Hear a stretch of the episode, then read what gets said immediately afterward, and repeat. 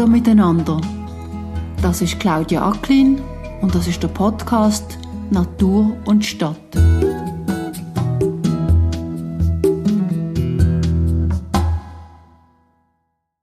Also die ökologische Infrastruktur ist ein Lebensnetz für die Biodiversität, das die Lebensräume und Arten in der Schweiz langfristig sichern hilft. Aber der Begriff ökologische Infrastruktur hat schon seine Berechtigung, weil für andere Infrastrukturen, also sei es jetzt Straßeninfrastruktur ähm, oder Stromnetze, ist es ganz selbstverständlich, dass wir, dass wir die nötigen finanziellen und personellen Ressourcen bereitstellen. Aber für die Biodiversität ist es eben nicht selbstverständlich bisher.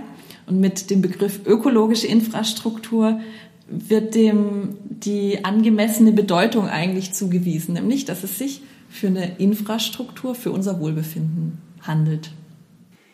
Als ich im Dezember aus dem Zug bei Oberglatt ausgestiegen bin, hat die Sonne geschienen. Das ist nach einer gefühlten Ewigkeit von Regen und Schnee und wieder Regen wahnsinnig schön gewesen. Dort am Bahnhof hat mich Franziska Flocker abgeholt und wir sind zusammen Richtung Neracher Ried gefahren. Franziska ist Projektleiterin ökologische Infrastruktur von BirdLife Schweiz. BirdLife Schweiz ist eine der ganz grossen äh, Naturschutzorganisationen in der Schweiz mit ganz vielen Freiwilligen in den Gemeinden und in den Regionen, die dort probieren, Naturschutzprojekte umzusetzen. Das ist auch wirklich dringend nötig, weil wenn wir uns vergleichen mit anderen europäischen Ländern, dann ist die Schweiz, das muss man sich einmal auf der Zunge zergehen lassen, Schlusslicht. Wir sind wahnsinnig schlecht aufgestellt in Bezug auf die sogenannte ökologische Infrastruktur. So eine gehen wir aber jetzt zuerst anschauen und eben das ist das sogenannte Neracher Ried. Viel Vergnügen beim Spaziergang. Hier sehen wir schon mal ein paar fette Karpfen. Oh, wow. Aber viele davon. Ja. Jetzt gerade haben sie richtig viel Wasser. Die kommen auch mit extrem niedrigem Wasserstand aus und äh, ragen dann noch schon so halb aus dem Wasser, aber das schaffen die ganz gut. Aber eben kein Problem. Da haben wir schon eine kleine Blaumeise, die hier hinten gerade durch äh, den Busch hüpft. Wir sind hier im Neracher Ried, gell? Das ist eigentlich ein Moor, stimmt das? Genau, das ist ein Flachmoor und nicht nur irgendein Moor, sondern eins der, ja, der größten Flachmoore der Schweiz mit 105 Hektaren und äh, ein Flachmoor von nationaler Bedeutung. Und im Hintergrund hört man natürlich hier die Auto vorbei rasen. Das ist ein kleines Ärgernis, weil es dieses Moor zerschneidet an einer, also an einer der Ecken des Moors. Und da wird man vielleicht irgendwann noch Verbesserungen machen können. Genau, also eine Möglichkeit, eine wichtige, ja, eine wichtige Herangehensweise ist, dass man zum Beispiel Störungen minimiert. Und ähm, das können Störungen durch Nährstoffeintrag sein, weshalb Pufferzonen so wichtig sind, aber eben auch solche massiven Störungen wie diese großen und viel befahrenen Straßen, die wir hier im Hintergrund hören, wo es auch schon seit vielen Jahren Bemühungen gibt, dass die Straßen verlegt werden tatsächlich, dass das Gebiet ja auch wieder zusammenwachsen kann und, und nicht so zerschnitten ist. Bist du eigentlich oft hier? Viel weniger oft, als ich gern wäre, weil es so ein, wirklich so ein Naturjuwel ist. Ähm, aber immer mal wieder und dann genieße ich die Zeit hier auch sehr und Genau, wir laufen jetzt hier über den Steg. Wir sehen hier rechts vom Steg schon Biberspuren. Der Biber ist ja fleißig am, am Werk und äh, fällt hier auch äh, die kleinen Bäume und Sträucher. Links von uns haben wir einen großen Teich, wo der Eisvogel gerne jagt. Ich habe ihn jetzt noch nicht gesehen, aber vielleicht taucht er später noch auf. Ein Zaunkönig hüpft manchmal hier auch äh, noch durch das Gebüsch und durch das Schilf. Und wir machen uns jetzt langsam hier auf den Weg Richtung Beobachtungshütten, wo wir dann ähm, bestimmt noch, noch einige spannende Vögel sehen können. Wir sind da angekommen, haben nach langer Zeit wieder mal Sonne gesehen, ich zumindest. Und jetzt sind wir wieder ein wenig im Nebel eingetaucht. Das ist so ein romantischer Nebel, nicht ein, ein grausliger. Und vielleicht tauchen hier wie aus dem Märchen nachher auch noch ein paar äh, Sagengestalten auf. Das sind unsere schottischen Hochlandrinder, die hier weiden und die helfen, hier Naturschutzarbeit zu betreiben, indem sie die Flächen eben auch offen halten. Und wenn dann manchmal hier so ein, so ein äh, Hochlandrind dann aus dem Nebel auftaucht, dann sieht das auch sehr spannend aus, glaube ich. Man sieht hier verschiedene Kleinstrukturen, eben Streuhaufen und Asthaufen für ähm, kleinere Tiere zum Überwintern, für Reptilien, für Amphibien, für kleinere Säugetiere. Franziska, du bist Projektleiterin für das Thema ökologische Infrastruktur. Und jetzt sind wir in einer dieser Infrastrukturen. Wofür ist diese Struktur jetzt typisch? Also wir befinden uns hier in ähm, einem großen Feuchtgebiet. Wir haben schon gesagt, das ist ein Flachmoor von nationaler Bedeutung. Das ähm, ist ein Lebensraum der dunkelblauen Ebene. Das heißt, wir haben hier eben ganz viele Arten, die auf feuchte Lebensräume angewiesen sind, aber nicht nur. Wir haben gesehen, der, der Strukturreichtum ist auch ganz wichtig. Und es ist eben ein ganz wichtiges Kerngebiet. Zum einen, weil es für Schweizer Verhältnisse recht groß ist und weil hier ganz viele Arten Lebensraum finden und sich fortpflanzen können und sich dadurch auch dann ausbreiten können wo es anderswo einfach nicht mehr reicht. Also äh, wir haben zum Beispiel äh, Laubfrösche hier, die sich, die sich fortpflanzen. Wir haben ganz viele Libellenarten. Es ist natürlich ein ganz, ganz wichtiges Gebiet für die Vogelwelt. Also zum einen eben als, als Fortpflanzungsort, aber jetzt gerade auch im Winter für viele Vögel als Rastplatz und Überwinterungsort und auf dem Vogelzug als, als ähm, Rastplatz und im Winter dann zur, ja, zur Überwinterung, weil sie hier einfach auch noch genug Nahrung finden. Jetzt ganz kurz, ähm, jetzt gehen wir gleich in die Heiz, da können wir nicht ganz so viel sprechen, damit wir die Tiere nicht stören. Äh, ich kann leise reden. Aber vielleicht kannst du kurz sagen, was wir hier drin antreffen werden. Das ist immer eine Überraschung. Wir, äh, ich schließe jetzt die Tür auf zu einer der Beobachtungshütten und mit diesen Beobachtungshütten kann man eben die Tiere super beobachten, die Vögel, ohne dass man sie stört. Und ja, wir lassen uns überraschen, was wir jetzt dann gleich für Vögel sehen werden. Es ist tatsächlich für mich eine Überraschung gewesen, wo wir in die Beobachtungshütte sind reingekommen. Franziska Flocker hat so eine Art Holzladen aufgemacht und man hat dann durch einen Schachten, also durch so einen Schlitz, fast schon im Cinemascope-Format wie im Kino, können auf einen grossen Teich schauen. Ist sehr wahrscheinlich nicht ein wahnsinnig tiefer Teich gesehen. Es hat mich ein bisschen wie an eine Lagune erinnert. Und als erstes haben wir gerade gesehen, einen grossen Schwarm von Krickenten oben durchfliegen. Wir haben ziemlich sicher Silberreiher gesehen, ein bisschen weiter hinten und ein Graureiher an einem bisschen anderen Ort. Leider haben die Vögel zu diesem Zeitpunkt nicht wahnsinnig viel gesungen oder andere Geräusche gemacht und darum habe ich gedacht, ich beschisse jetzt einmal ein bisschen und spiele jetzt ein paar Vogelstimmen und Tierstimmen ein, wo man über das Jahr durch in diesem Gebiet kann hören kann. Und nachher erzählt Franziska Flocka noch mal ein bisschen genauer, was eine ökologische Infrastruktur ist.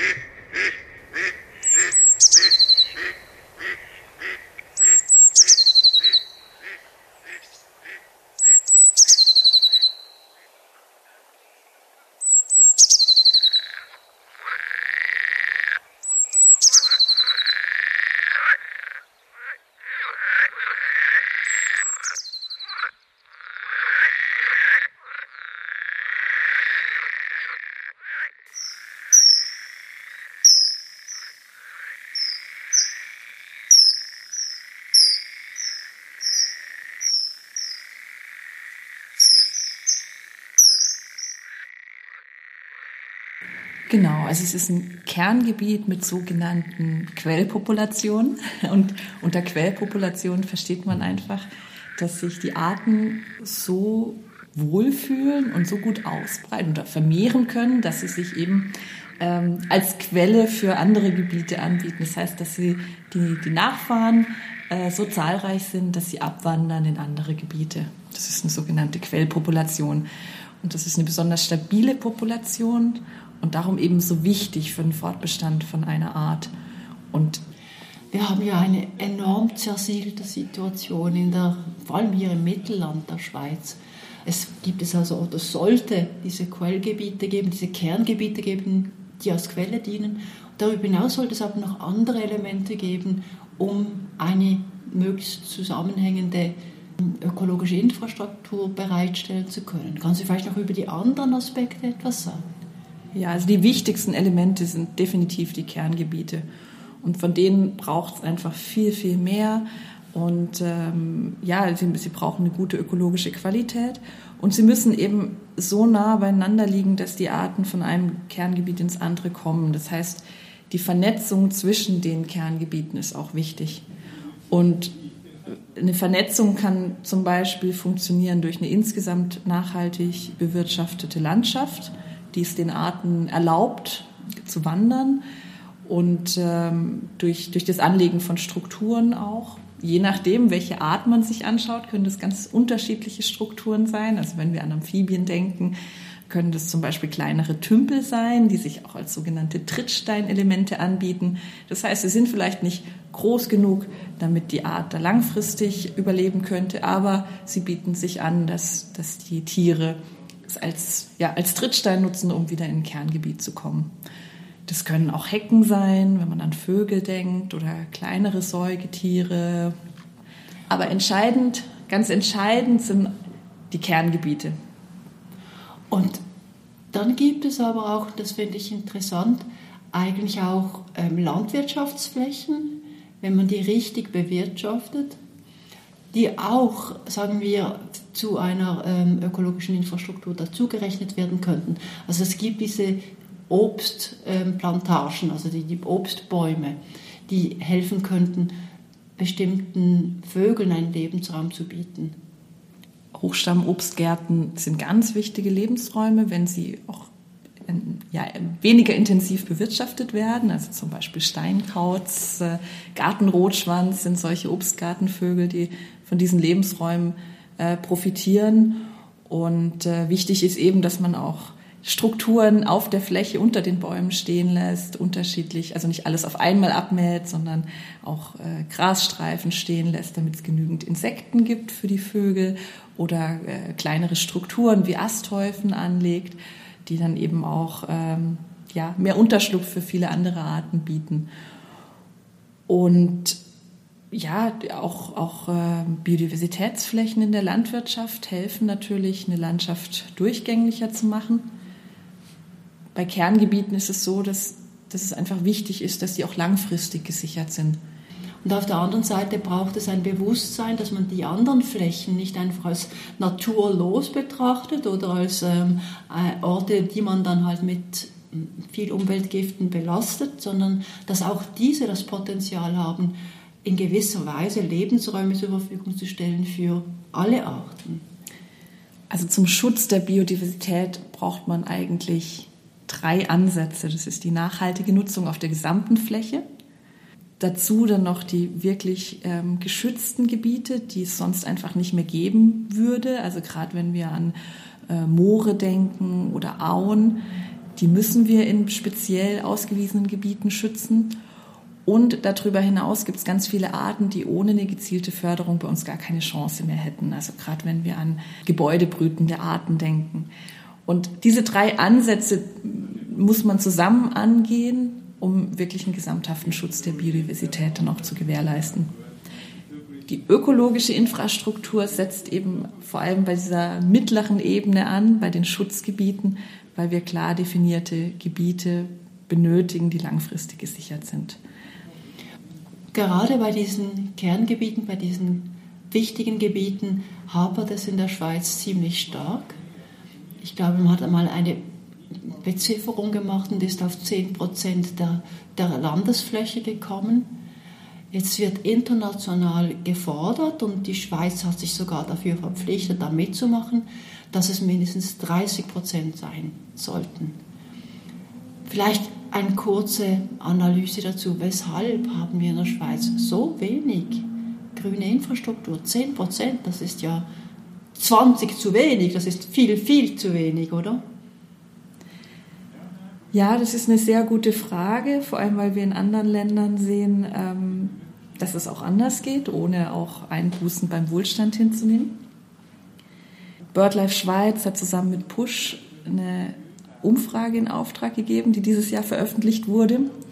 Und die hat gezeigt, dass mehr als die Hälfte der Befragten den Zustand der Biodiversität als eher gut bzw. sehr gut einschätzten. Und diese positive Einschätzung erklärt, warum das Thema in der Schweiz gesellschaftspolitisch einfach so wenig Bedeutung auch bekommt. Das Spannende daran ist, dass eigentlich die Biodiversität bei vielen Menschen als Herzensangelegenheit wahrgenommen wird. Das wurde also 4,6 von 5 Punkten, äh, einfach um so eine Zahl mal in den Raum zu werfen. Aber der Mehrheit der Bevölkerung ist nicht klar, wie schlecht es unserer Biodiversität geht.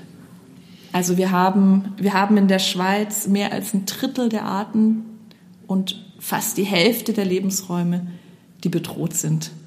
Aber das wissen die wenigsten Menschen. Und das spiegelt sich dann auch wieder in der Politik wieder, aus der von ja leider teils gewichtigen Seiten dann auch eine heftige Ablehnung gegenüber Anliegen der Natur ausgeübt wird. Ja, das ist eigentlich dramatisch. Es gibt also diese, diese Bewusstseinslosigkeit sozusagen.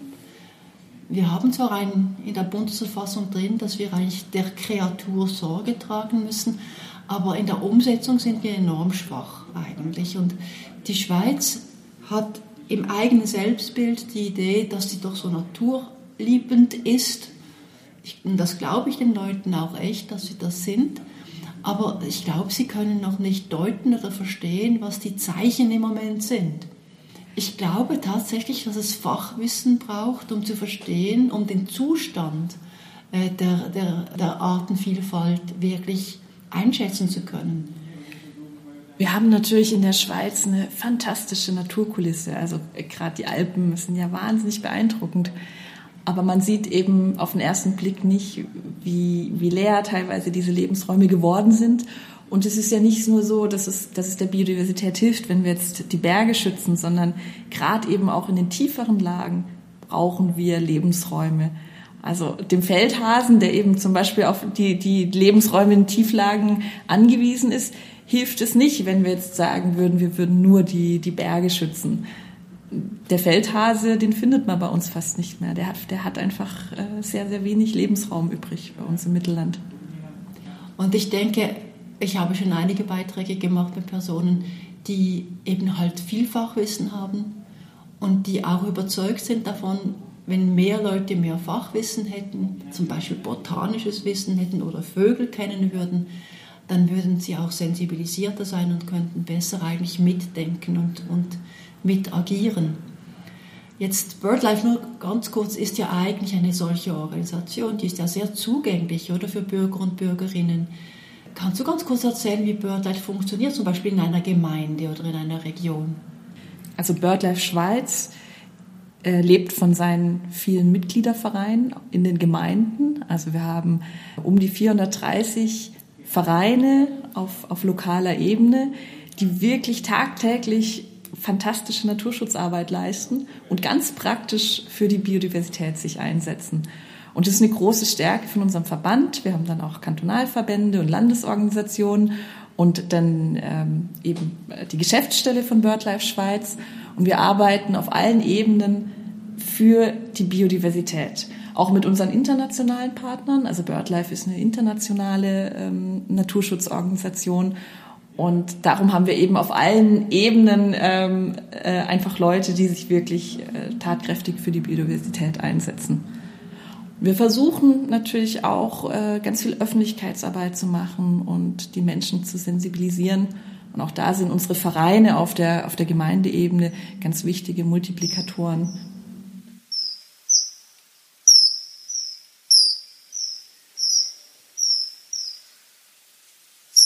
Wenn wir ein wenig schauen, wer der schwarze Peter hat im Moment, dass die Sache nicht vorankommt, dass wir von diesen 10% nicht auf die 30% kommen, dann gibt es mindestens drei Akteure, die wichtig sind. Also die Gemeinden, über die haben wir eben gesprochen, die Kantone, die eigentlich die, die Strategien des Bundes umsetzen müssten und der Bund selbst, oder die Eidgenossenschaft. Alle drei müssten eigentlich am gleichen Strick ziehen und koordiniert vorgehen. Wenn du jetzt einschätzen müsstest, Gemeinden, Kantone, Bund, wo denkst du, klemmt es am meisten? Das ist eine sehr gute Frage. Ich glaube, alle Ebenen sind wichtig. Also momentan sind die Kantone tatsächlich daran, eine Fachplanung für die ökologische Infrastruktur zu erstellen, die sie dann Ende April 2024 an das Bundesamt für Umwelt melden müssen. Das wiederum dann schweizweit äh, eine ökologische Infrastruktur nachführen muss. Und die Umsetzung wird dann aber wieder auf die Kantone und die Gemeinden zukommen. Und wir brauchen einfach auch genug Ressourcen auf Gemeinde- und Kantonsebene. Also das heißt zum einen natürlich finanzielle Ressourcen, aber auch personelle Ressourcen. Leute, die sich auskennen, die genug Zeit haben, sich auch ähm, damit zu beschäftigen. Ja, darum ist jetzt schwierig, also schwarzer Peter zuschieben. Ich denke, wir müssen dann die Chancen nutzen. Also wir als Naturschutzverband möchten dann natürlich auch die Gemeinden unterstützen, die ökologische Infrastruktur möglichst gut und wirksam auf der Fläche dann letztendlich umzusetzen. Es braucht aber von allen Seiten wirklich die Unterstützung und, und die Bemühungen. Und momentan sehen wir natürlich aus der, aus der Politik auch sehr, ja, sehr viele Hindernisse, die, die äh, aufgeworfen werden. Wir haben jetzt eigentlich schon zwei Faktoren genannt, die helfen könnten, die Biodiversitätskrise der Schweiz ein wenig einzudämmen. Das eine ist Bewusstsein, dass es ein Problem gibt. Dann das Fachwissen, wie man das macht, wie man Lebensräume wieder aufbaut, regeneriert. Und dann gibt es aber, das hast du jetzt eben angesprochen, ein politisches Problem. Und das ist ein Interessensproblem. Und das war jetzt in den letzten zwei Jahren besonders akut wegen der Energiekrise. Da hat die Energie sehr oft Vorrang erhalten über naturschützerische Bedenken. Man hat noch keinen guten Weg gefunden, glaube ich, die beiden Interessen gut abzuwägen. Aber wir haben auch ein Parlament, vor allem einen Ständerat, der wirklich die Ohren zuklappt und offenbar auch die Augen zu hat. Also da muss man im Moment, wie man so schön sagt, auf Schweiz schimpfen. Man müsste die eigentlich in die Pflicht nehmen können. Wenn du diese politische Diskussion beobachtest, was fällt dir dann auf? Sag mir genau konkret in diesem Jahr. Also ich finde es rechtsstaatlich schon bedenklich, dass ein Ständerat nicht mal auf eine Diskussion eintreten möchte. Also das ist eigentlich nicht die Schweiz, äh, feine Schweizer Art, wie ich sie sonst erlebt habe, dass man, dass man sich einer Diskussion überhaupt verweigert. Das ist schon sehr dramatisch, weil man kann ja nicht mal über einen Kompromiss sprechen, wenn die eine Seite sich komplett der Diskussion verweigert. Jetzt hat der Ständerat eben durch seine Blockadehaltung einen Gegenvorschlag verhindert. Das heißt, auch die Biodiversitätsinitiative wird vors Volk kommen. Und ich hoffe einfach ganz stark, dass ähm, ja, die Menschen für die Natur stimmen. Weil wir sprechen hier ja über unsere eigenen Lebensgrundlagen. Das wird oft vergessen. Aber wir nehmen die Biodiversität immer als gegeben hin. Aber die Biodiversität ist die Grundlage für ganz viele Leistungen der Natur, die wir gerne nutzen. Also zum Beispiel ähm, frische Luft, sauberes Wasser, aber auch Schutz vor Extremereignissen wie Hochwasser. Gerade Feuchtgebiete ähm, Moore sind extrem wichtige Puffer gegen Hochwasser.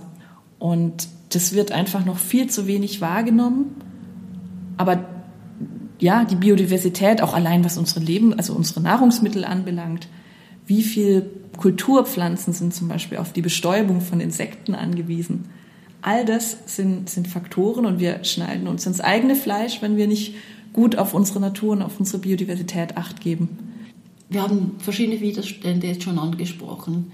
Aber eines, was halt eben immer wieder auftaucht, ist, dass unterschiedliche Departemente und Abteilungen bei Behörden, aber auch beim Bund nicht unbedingt zusammenarbeiten. Und Arten und äh, Vögel und, und, und, und, Insekten und Pilze, die halten sich eben halt nicht an diese menschlichen Kategorien. Das heißt, es ist wahnsinnig wichtig, dass interdisziplinäre, aber auch interdepartementale Kooperation stattfindet. Und ich glaube, ein wichtiger Punkt ist, dass man das als, nicht nur als ein naturschützerisches Problem sieht, sondern dass es darum geht, überhaupt allgemein über Landschaften nachzudenken. Willst du da vielleicht auch Beispiele bringen, was du denkst, wo, wo, wo Verbesserungen gemacht werden könnten?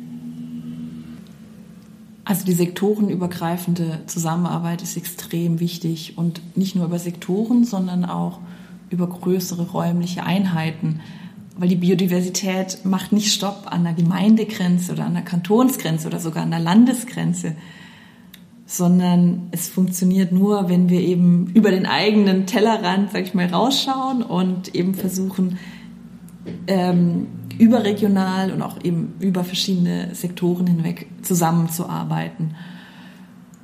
Ein ganz wichtiger Punkt ist dabei die Raumplanung, weil dort oftmals die Biodiversität nicht genug verankert ist. Und wir haben jetzt gerade in der Schweiz die besondere Situation, dass in den, also in vielen Gemeinden stehen Revisionen von den Nutzungsplanungen an. Viele haben schon stattgefunden, aber viele werden auch noch in den nächsten Jahren stattfinden. Und gerade bei diesen Nutzungsplanungen ist es eigentlich extrem wichtig, dass die Anliegen der Biodiversität berücksichtigt werden. Darum ermuntern wir auch unsere Vereine oder die allgemeine Öffentlichkeit, wenn solche Revisionen anstehen, dass man mal reinschaut und dass man sich einbringt und gerade wenn man vielleicht auch von Lebensräumen weiß oder von von, von Bächen oder ähm, Weihern oder sonstigen Potenzialgebieten, dass man die Gemeinde darauf aufmerksam macht. Oder dass man, wenn man weiß, dass hier noch eine bestimmte Art vorkommt, dass man auch dort auf die Gemeinde zugeht und es einbringt, weil oft ist es auf der Gemeinde gar nicht bekannt, weil die Gemeinden oft auch sehr geringe personelle und finanzielle Ressourcen haben. Und da kann man sich zum Beispiel sehr gut einbringen und auch viel für die Biodiversität noch erreichen. Genau. Ihr habt jetzt vor kurzem eine Tagung organisiert zum Thema, wie kann man eigentlich Lebensräume wiederherstellen. Und ihr habt dafür auch einige Leute aus dem Ausland eingeladen. Ihr habt ein sogenanntes Best Practice eigentlich vorgestellt mit Luxemburg, weil Luxemburg ist ähnlich wie die Schweiz. Es ist klein, es ist zersiedelt und es macht trotzdem etwas besser als wir. Möchtest du kurz erklären, was die Luxemburger da eigentlich aufgegleist haben?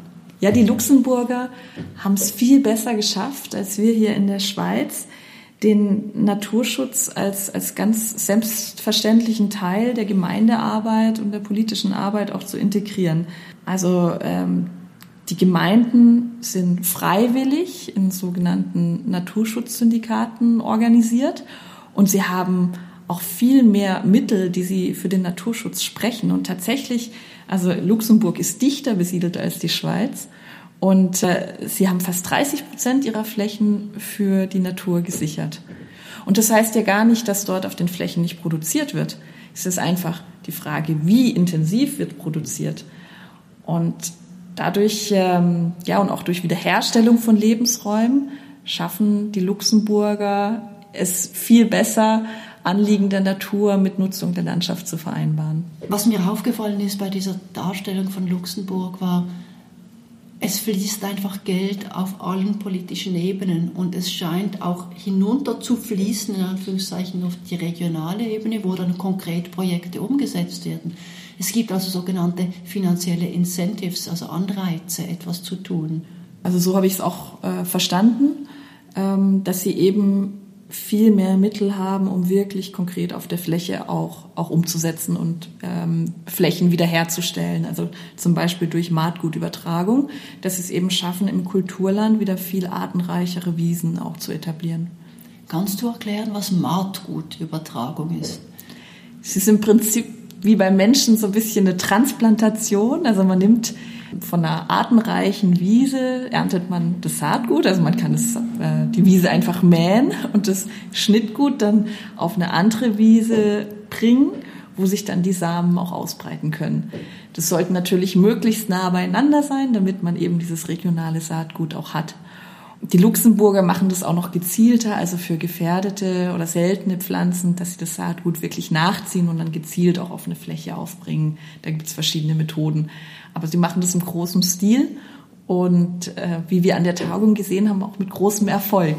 Also nach fünf Jahren hat man da wirklich wieder eben nicht nur grüne Wiesen, sondern ganz bunte Wiesen, über die sich dann die Insekten auch freuen. Jetzt hat sich aber die Schweiz auch international verpflichtet. Wie stellt sich der Bund das vor, dass er das, hin, dass er das hinkriegt, diese 30 Prozent? Also momentan sehen wir leider, dass Zahlen schön gerechnet werden und das hilft einfach der Sache überhaupt nicht. Also gerade ja, äh, seit Albert Rösti im Amt ist, äh, wird das ganz massiv betrieben. Und es geht gar nicht darum, dass wir eine Diskussion über einzelne Prozentpunkte führen. Es geht darum, dass wir wirksam schaffen, die Biodiversität bei uns in der Schweiz zu sichern. Und dafür braucht es eben auch eine funktionierende ökologische Infrastruktur. Und wie viel Flächenprozente das dann nachher im Detail sind, spielt weniger die Rolle, als dass es einfach insgesamthaft funktioniert. Und wir hätten schon noch sehr viele Möglichkeiten, ähm, Flächen zu sichern und aufzuwerten.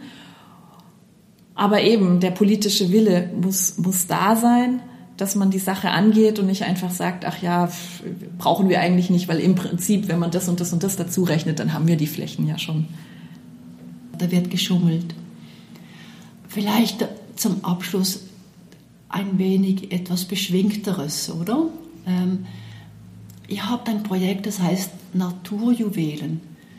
Ihr möchtet, glaube ich, ganz viele verschiedene solche kleine Biotope, Feuchtgebiete, Trittsteine und so weiter, Artenförderungsprogramme lancieren. Wer macht das und wie erfolgreich seid ihr dabei, das zu machen? Das war ein Projekt zum 100-jährigen Jubiläum von BirdLife Schweiz. Also 2022 ist BirdLife 100 Jahre alt geworden. Und das wollten wir feiern, indem wir mit unseren Sektionen 100 sogenannte Naturjuwelen ins Leben rufen wollten. Und der Erfolg war wirklich wahnsinnig groß. Wir haben jetzt inzwischen 150 solche Naturjuwelen geschaffen in der ganzen Schweiz. Das Projekt wird jetzt im Dezember 2023 abgeschlossen und ähm, ja, das ähm, ist wirklich für uns überwältigend, auf welche Resonanz das gestoßen ist. Und das hat, zeigt auch, wie, mit wie viel Engagement auf der Fläche in, in unseren Vereinen solche Lebensräume geschaffen und wiederhergestellt werden können. Also das war wirklich ein ganz äh, toller Erfolg, über den wir uns sehr freuen. Und ähm, wir unseren Mitgliedern auch sehr, sehr dankbar sind, dass sie so tatkräftig sich für die Biodiversität einsetzen. Vielleicht die letzte Frage. Wenn du dir wirklich etwas wünschen würdest, was steht an oberster Stelle für, für dich, sagen wir im 24, 25 und 26, wenn du einen Dreijahresplan hättest, was müsste in diesen drei Jahren dringend passieren? Es ist ganz wichtig, dass die Menschen verstehen, wie der Zustand der Biodiversität bei uns ist und wie wichtig die Biodiversität für uns ist. Und dass sie dementsprechend auch, auch handeln, also sprich ähm, wählen und ähm, ja, äh, auch ihr Umfeld sensibilisieren damit letztendlich auch Politiker an die, an die Macht kommen, also sei es jetzt auf nationaler oder auf, auf Gemeindeebene, die sich für die Biodiversität einsetzen. Und das wäre ein großer ja, Wunsch, wenn wir es schaffen würden, da ähm, ja, mehr Bewusstsein für, für unsere Natur und für unsere Arten zu erreichen.